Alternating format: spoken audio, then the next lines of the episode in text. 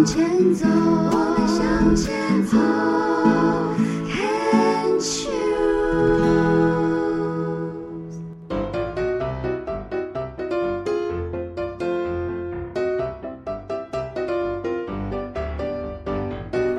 牵手之声，暖暖新世界，我是 Sunny，欢迎继续收听节目第三个单元趣味冷知识。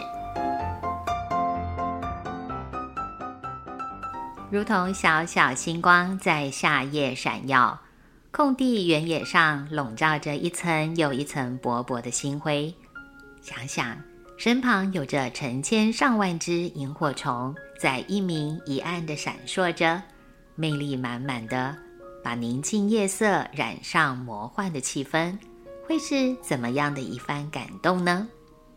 今天的单元要聊聊几个跟萤火虫有关的 fun facts，借由这些趣闻，一窥这些地上星星们的奇妙。第一点，俗称火金菇的萤火虫，在全球超过两千个以上的品种。分布在世界各大洲，据说只有南极洲没有火金菇的存在。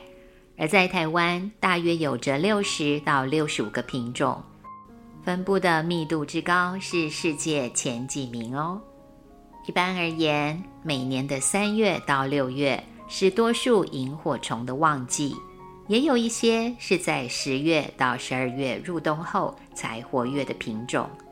傍晚时分，太阳下山，到晚间九点、十点左右是活动的高峰，萤火虫会大量出现。有些种类还会活动到清晨。人类认为，越进步的地方，其实离萤火虫的距离越远。林木繁茂、清澈的水质、光害少、温暖潮湿的环境。才是萤火虫的幼虫跟成虫喜欢的栖息地。第二个，英文叫做 fireflies 的萤火虫，可不是 fly 苍蝇之类的生物哦。它的另外几个英文名字就清楚一点，叫做 lightning bugs、lightning beetles。至少后面的 bug 跟 beetle 都说明了它是甲虫类。而不是苍蝇这类的双翅类昆虫。英文名字的前半部 fire 火跟 lightning 闪电闪光，都点出萤火虫给予人们的视觉感受。第三点，萤火虫只在夜间行动吗？事实上，依照活动时间来区分，萤火虫可分成三类。会在夜间出现，我们大多数人印象中最熟悉的叫做夜行性萤火虫。这类型的萤火虫有能力在尾巴发出光芒。另外，还有属于白天活动的日行性，或称为昼行性的萤火虫。在白天飞翔的它们，大多是不会发光，或者偶尔才发出不明显的光点。光线充足的大白天，要萤火虫发光，好像是多此一举吧。第三种称为昼夜行性的萤火虫，通常在清晨或者是黄昏的时候出现，会发光，但也是比较微弱，不太容易被看出来。第四，萤火虫尾部的光会不会像电灯泡一样发烫呢？双手碰到了闪闪发光的萤火虫，会不会烫伤我们的皮肤？放心，萤火虫体内有种特殊的发光细胞，细胞内是一种含磷的化学物质，叫做荧光素。这荧光素会跟荧光酵素一起，以氧气为燃料，让能量接近百分之九十几都用来转换为。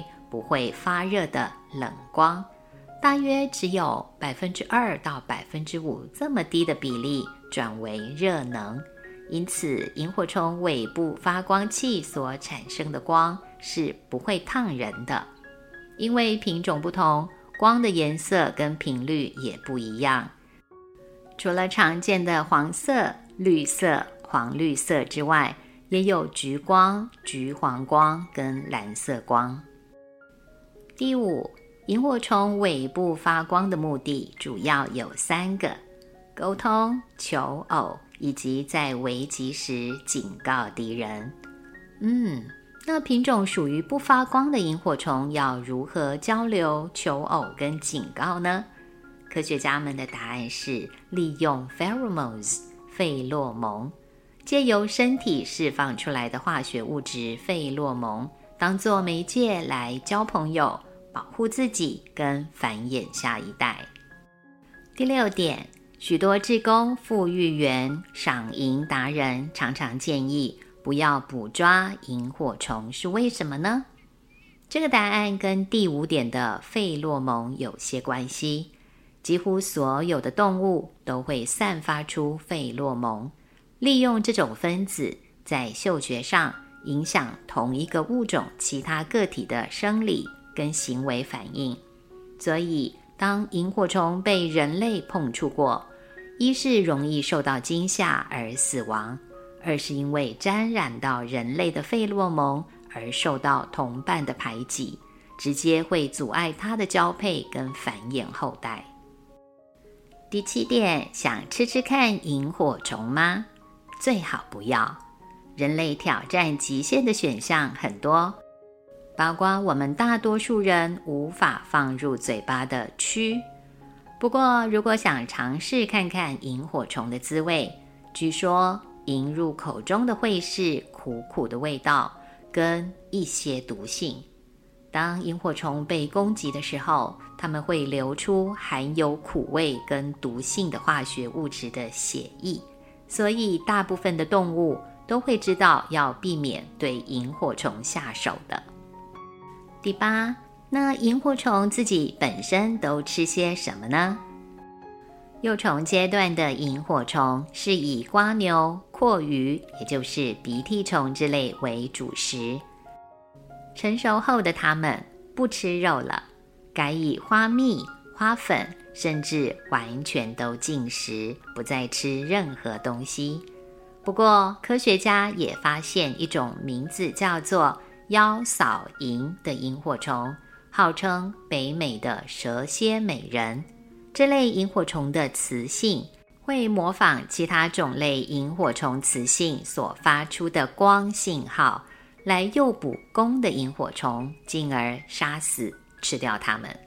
也就是少数萤火虫有吃掉同类的习性。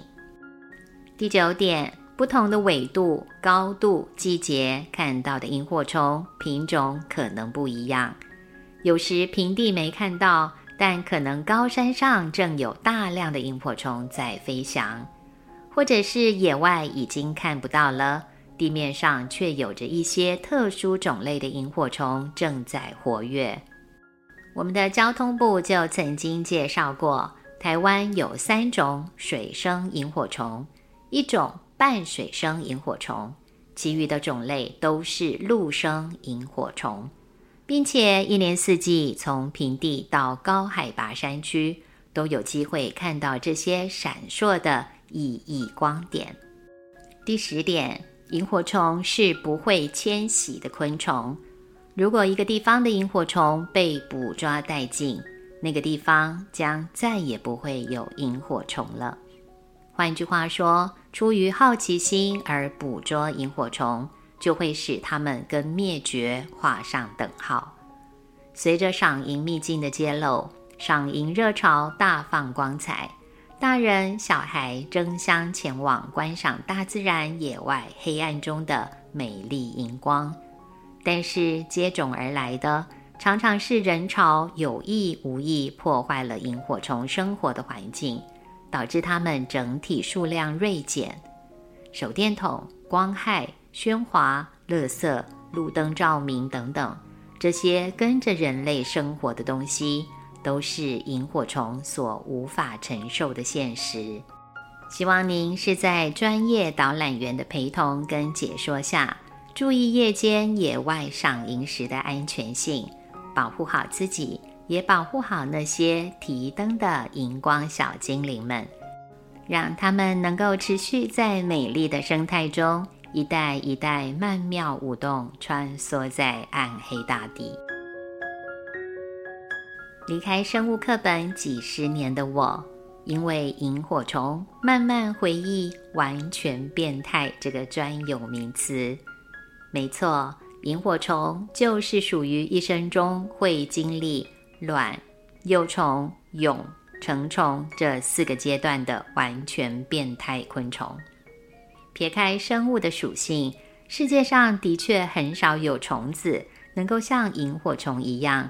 带给人们无限的遐想。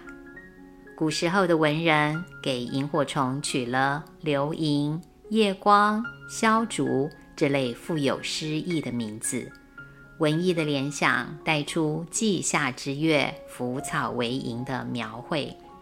唐诗宋词中都有不少跟这小虫有关的作品，像是“银烛秋光冷画屏”。轻罗小扇扑流萤，天阶夜色凉如水。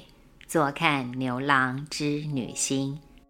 这是唐朝诗人杜牧所作的七言绝句《秋夕》。